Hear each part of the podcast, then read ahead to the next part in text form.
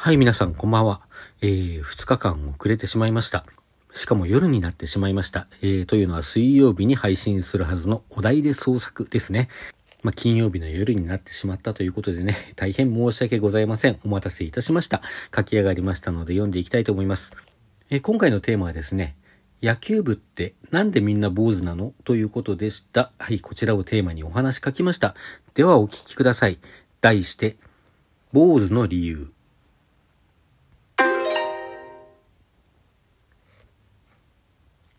考え直せ。一言だけ書かれたメモ用紙を見てため息。くしゃくしゃに丸めてゴミ箱に投げ入れる。その主張よりも匿名のこんな走り書きがわずかなりと人の心に働きかけることができると思っているらしい、そのことにうんざりする。俺はグラウンドで練習を始めているはずの部員たちのもとへと向かった。一年前、この学校に赴任してきた。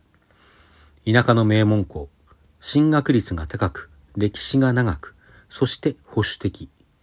生徒手帳には表に出ればブラックとして取り沙汰されそうな今時ありえない校則が並ぶ。髪の長さの制限、下着の色指定は当たり前。パーマや色染めは厳禁なのに、天然の縮れ毛や色の薄い髪は黒髪ストレートにすることを強要される。アクセサリー禁止はまだしも、髪を留めるピンやゴムも黒か茶以外は禁止。このあたりまではよそでも時々聞く話だが、休日も外出時は制服を着用すること、男女が一緒に登下校や外出をすることの禁止、エレキギター禁止、などなど、校則に明記されていない、例えば女子が歯を見せて笑うと指導の対象になる、なんてことまであって、さながら昭和、いや大正時代かとまで思われてくる。とはいえ俺だってそのいちいちに立てつくつもりはない。こちらは規制される側ではないのだし、実際に指導に当たる機会もそれほど多くはなく、理不尽な規制を押し付けてるという罪の意識もそれほど感じずに済む。逆に多少のことは見逃してやれば、自分が若い世代の味方になれたという満足感が得られるし、生徒の受けだっていい。だからといって当の生徒たちが裏でぐちぐち言いながらも受け入れているものをわざわざ変えてやるほどお人よしではない。たとえこの先、マスコミや SNS で叩かれることがあろうとも、末端の教師には何の痛手にもならない。一言で言えば、面倒なのだ。しかし、自分が直接指導する立場ともなると、やはり居心地が悪い。俺自身納得がいっていない規則に生徒たちを従わせるのは何とも気が乗らない。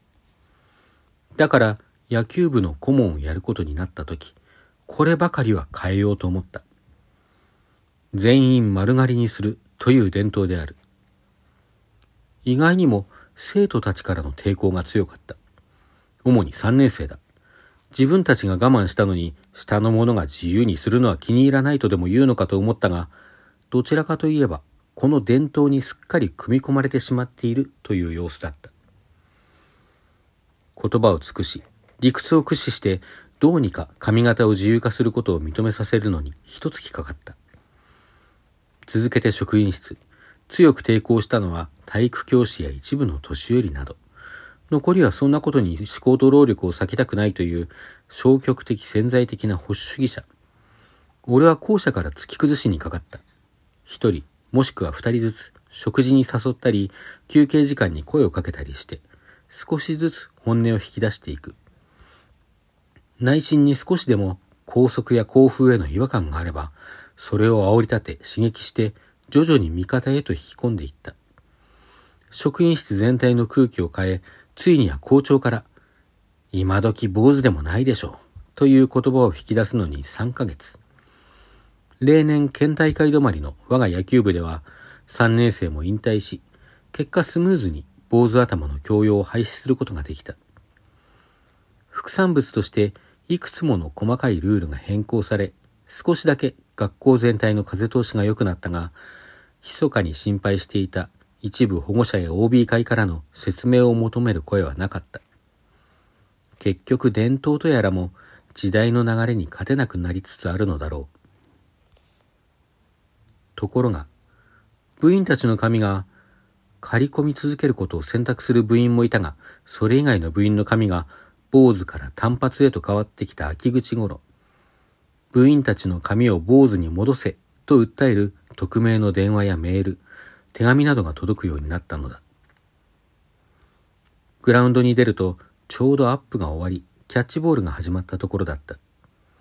お世辞にも強豪校とは言えず、内容もハードさもそこそこではあるが、手を抜いているとか、ふざけている部員など一人もいない。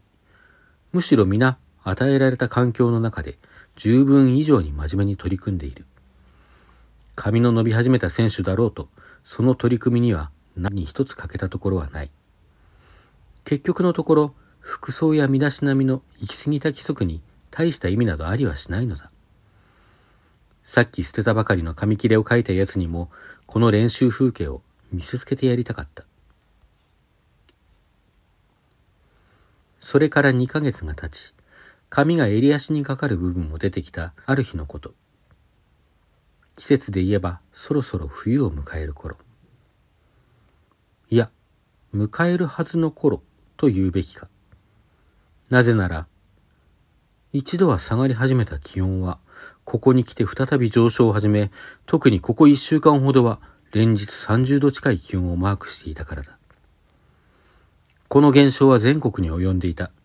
比較的温暖な地域といえる我が県ですら異常なのに、北海道までもが真夏日の最中にあるという。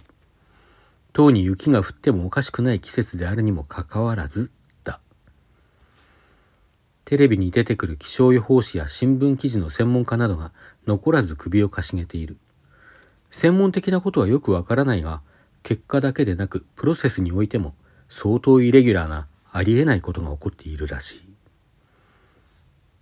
俺は夜遅くまで残って、この春に引き継いだ野球部関連の書類を整理しているところだった。あまりにも量が多く、ここ最近のものに目を通して概略を把握した後は、頭髪の問題や目の前の指導、そして今に至るまで続いている匿名の脅しとも要請ともつかぬ訴えに気を取られ、すっかり後回しになっていたのだ。もっとも、先代やその前の顧問も、どこまで目を通していたかは疑わしい。何しろ最も古いものは1970年代にまで遡るのだ。こんな前の決算書類なんか、なんで取っておくんだよ。ブツブツと独り言を言いながら、いらない書類を積み上げていく。もうある程度古いものはいちいち確認しなくてもいいような気がしたが、性分で手をつけ出すと、ついついいらないところまで目がいってしまう。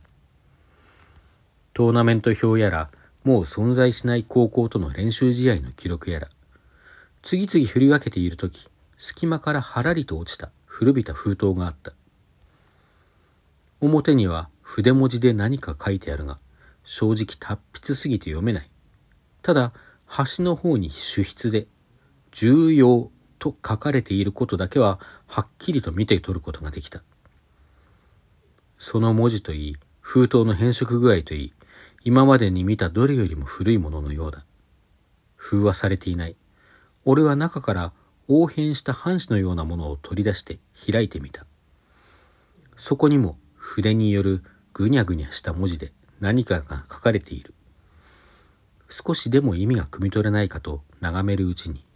いくつかの言葉を見て取ることができた。野球、外国、神々、不況、天候、約定、頭髪？おぼろげに、それらをつなぐストーリーが頭に浮かんでくる。異国のスポーツを行うことを良しとしない土着の神々を鎮めるため、選手の頭髪について契約を結んだいや、まさか、そんなバカな。その契約を破ったから、今の異常気象があるなんて、そんなバカなことが、呆然とする俺の方を開いた窓から吹き込んだ生ぬるい風が撫でた。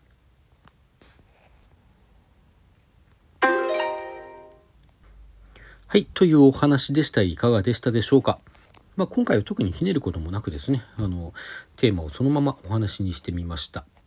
お楽しみいただけましたら幸いでございます。え、さて、そこで次回なんですけれどね、申し訳ない。少しお休みをいただきたいんですね。と申しますのはね、現在に、えー、2022年の4月29日でね、もうすぐ5月に入るところでございまして、5月に入ってその末頃、5月29日にですね、あの文学フリマ東京というこちらあのテキスト系同人誌の即売会のようなイベントがございましてあの私ここに出展することになってるんですね。これは同じイベントにですね昨年の11月にも出展したんですけれども、まあ、今回ですね新たにこう新刊を出そうということで現在その新刊の原稿をねまだまだ書き上がらずに鋭意執筆中でございます。でね、あの、この一週間に一回これをやってるとね、どうも間に合いそうになくなってきてて、本当に切羽詰まっておりましてですね、大変こちらの事情で申し訳ないんですが、まあちょっといつまでとは言いないんですけど、あの、まあ連休明けにはね、ちょっと原稿出す、出しちゃわないと、もう、あの、すり上がるのが本作るの間に合わないので、まあそれまでにはね、あの、原稿を完成させて、再開させたいと思います。